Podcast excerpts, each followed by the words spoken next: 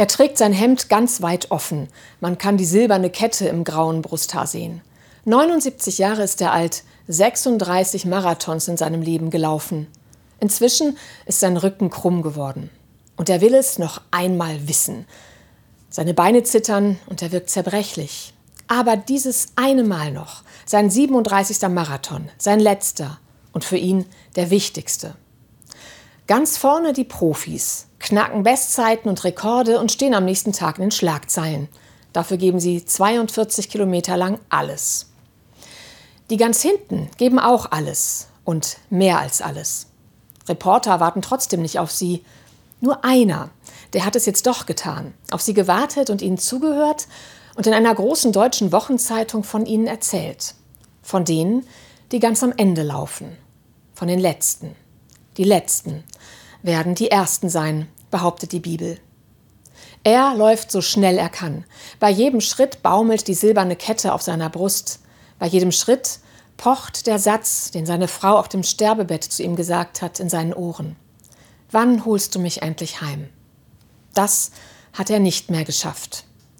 Aber nach ihrem Tod hat er ihr und sich versprochen, dass er noch ein Marathon läuft, sich noch einmal diese Qual antut, weil er noch diese Rechnung offen hat mit dem Leben.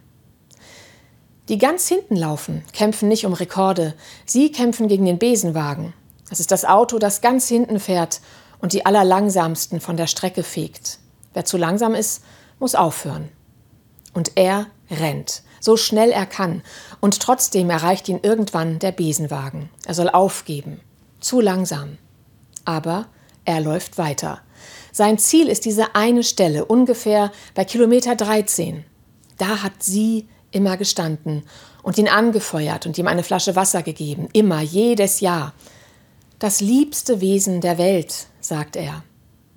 Im letzten Jahr ist sie krank geworden und das holt ihn immer wieder ein. Diese Entscheidung, als er es einfach nicht mehr geschafft hat, sie zu Hause zu pflegen. Da hat er seine Frau in eine Pflegeeinrichtung gegeben. Ganz hinten, da laufen die großen Geschichten von Leben und Tod. Da laufen die Letzten und werden die Ersten sein.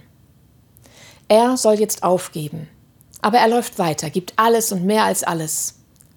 Jeden Tag ist er bei ihr im Heim bis spät abends. Nur nachts nicht, da muss er schlafen und Kraft schöpfen. Eines Morgens sagt sie zu ihm diesen Satz. Wann holst du mich endlich heim? Und in der Nacht darauf stirbt sie. Er quält sich, Meter um Meter vorwärts, läuft, um ihr noch einmal nahe zu sein. Aus dem Besenwagen fordert man ihn auf, den Lauf abzubrechen. Noch hundert Meter. Dann bleibt er stehen. Hier war es. Hier stand sie mit dem Wasser. Er blickt sich um, atmet tief und steigt lächelnd in den Besenwagen. Die Letzten werden die Ersten sein.